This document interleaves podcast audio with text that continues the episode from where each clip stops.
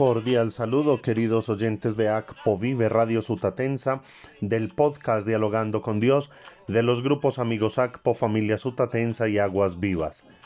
Elevamos nuestra acción de gracias a Dios por el cumpleaños de Yorladis López en Río Negro, Antioquia, del padre Albeiro Arroyo Enríquez en Magangué, de Olga Lucía Gil López y de José Leonardo Perdomo Peña en Neiva. Que el Señor les colme de abundantes bendiciones y les dé la gracia de su Espíritu para que caminen en santidad.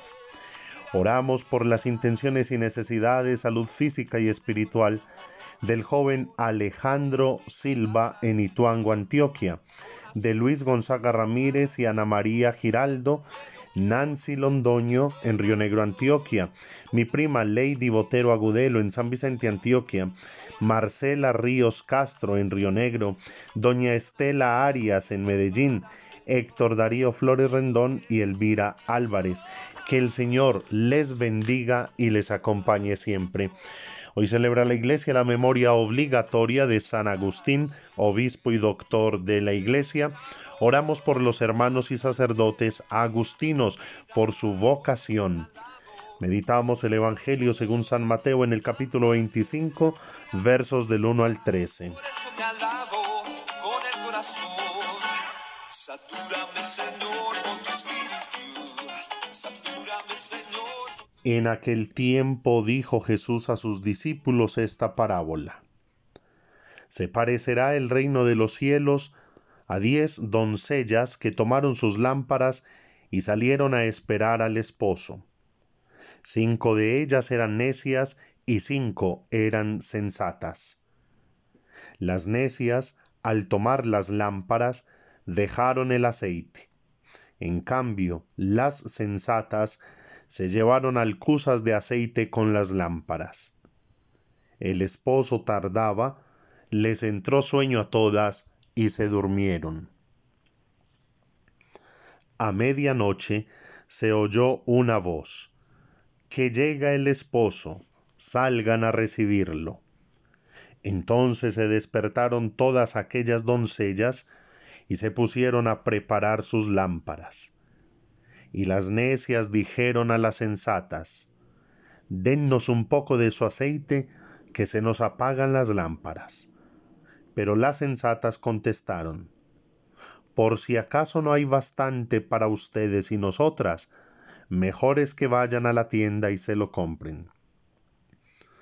Mientras iban a comprarlo, llegó el esposo, y las que estaban preparadas entraron con él al banquete de bodas y se cerró la puerta. Más tarde llegaron también las otras doncellas diciendo, Señor, Señor, ábrenos. Pero él respondió, Se lo aseguro, no las conozco. Por tanto, velen, porque no saben el día ni la hora. Palabra del Señor. ¿Cuántos han venido a alabar a Dios? ¡Aleluya! Te alabamos, Señor. Queridos oyentes, la primera lectura de hoy es de la primera carta de San Pablo a los Corintios, capítulo 1, versos 17 al 25. Y San Pablo nos está demostrando que predicamos algo que para el mundo es escandaloso. El Evangelio de Jesucristo el Señor, aquel que fue crucificado. La cruz era una condena, era una maldición, era un artículo maldito en el que morían los peores delincuentes. Era el árbol de la muerte. Y Jesús convierte la cruz en árbol de vida y de salvación. Y San Pablo dice, y nosotros predicamos a ese Cristo crucificado. Por lo tanto, desde ese tiempo y hasta hoy, predicar la cruz de Cristo sigue siendo escandaloso para muchos, necedad para otros tantos, pero para nosotros los cristianos es salvación y vida nueva, vida eterna. Y pregunta San Pablo, ¿dónde está el sabio? ¿Dónde está el escriba? ¿Dónde está el sofista de nuestros tiempos? Queridos oyentes, la sabiduría de este mundo, el estudio, el conocimiento, la ciencia, el arte, son maravillosos, son estupendos. Qué rico es aprender, qué rico es estudiar. Yo muero de ganas que a mí me pagaran solo por estudiar. Tan bueno que es descubrir nuevas cosas, cuestionarse, interrogarse, buscar la verdad. Pero todos los conocimientos de este mundo, por mucho que nos satisfagan, que nos alegren, que nos enriquezcan, no nos dan lo que nos da la cruz de Cristo, la sabiduría divina, que es salvación y vida eterna. Usted a punta de ciencia, de academia y de investigación no llega a la vida eterna. La vida eterna se nos da por la cruz de Cristo. Cristo crucificado, pero Cristo también resucitado. En segundo lugar, el Salmo 33 nos trae un verso que se los quiero compartir y que dice, el Señor deshace los planes de las naciones, frustra los proyectos de los pueblos, pero el plan del Señor subsiste por siempre, los proyectos de su corazón de edad en edad. Y esto para decirles, queridos oyentes, que podemos cansarnos y gastarnos la vida entera buscando nuestros sueños, nuestros proyectos, nuestros anhelos y planes. Pero si no son los planes de Dios, todo se va al traste, todo se acaba, todo se destruye, porque el cristiano debe buscar primero la voluntad de Dios.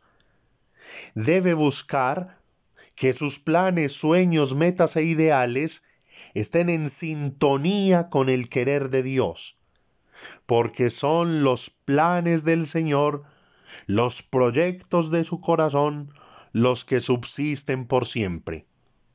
Los proyectos humanos, si no están fundamentados en la gracia de Dios, son paja que arrebata el viento. Por tanto, que todos nuestros proyectos, nuestros planes, sueños e ilusiones estén siempre buscando agradar a Dios y que vayan en sintonía con la voluntad de Dios. Y en el Evangelio que hemos escuchado, esa bella parábola que nos propone Jesús, comparando el reino de los cielos con el rito del matrimonio que se celebraba en su época. Pero aquí lo que nos debemos cuestionar nosotros es si estamos preparados, si tenemos las lámparas encendidas y alcusas, si tenemos aceite para que no se nos acabe, de manera que cuando llegue el novio estemos dispuestos para salir a recibirlo. O somos como aquellas doncellas necias, acomodadas a los placeres de este mundo, aletargadas bajo tantas nuevas ideologías, obnubiladas por el consumismo, el capitalismo, la comodidad, la moda, y hemos perdido de vista lo esencial. Por eso, meditemos hoy a la luz de este Evangelio, si el aceite que es la gracia de Dios, una vida digna, una vida en gracia, una vida en santidad, con buenas obras, con buenas intenciones, ese aceite se nos ha ido acabando. Y si es así, digámosle al Señor con el canto, pon aceite en mi lámpara, Señor. Que nunca nos falte el aceite de la gracia, de la vida nueva en Cristo, de la santidad. Recibamos al Espíritu Santo, aceptemos a Cristo en nuestra vida y asumamos el compromiso de una vida nueva.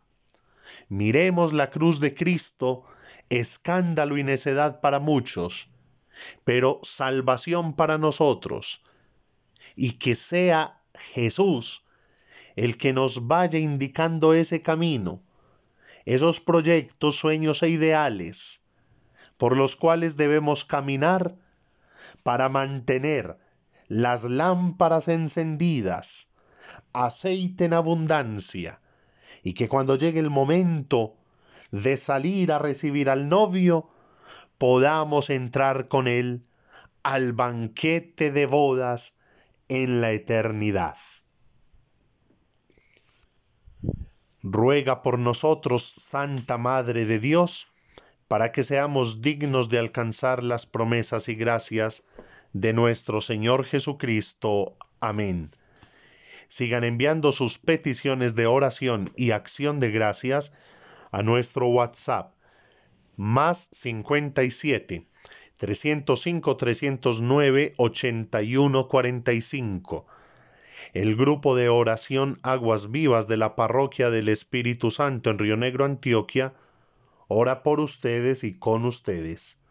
Feliz día, que Dios les bendiga.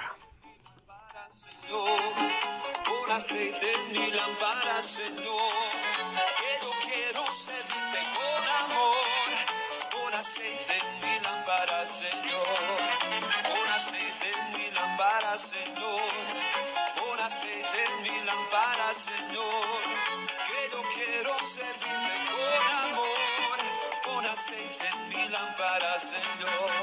Señor Jesús, eres mi vida. Señor Jesús, eres mi amor. Salvaste mi alma perdida, por eso te alabo con el corazón. Salvaste mi alma perdida, por eso te alabo con el corazón. Pon aceite en mi lámpara, Señor. Aceite en mi lámpara, Señor. Que yo quiero servirte con amor.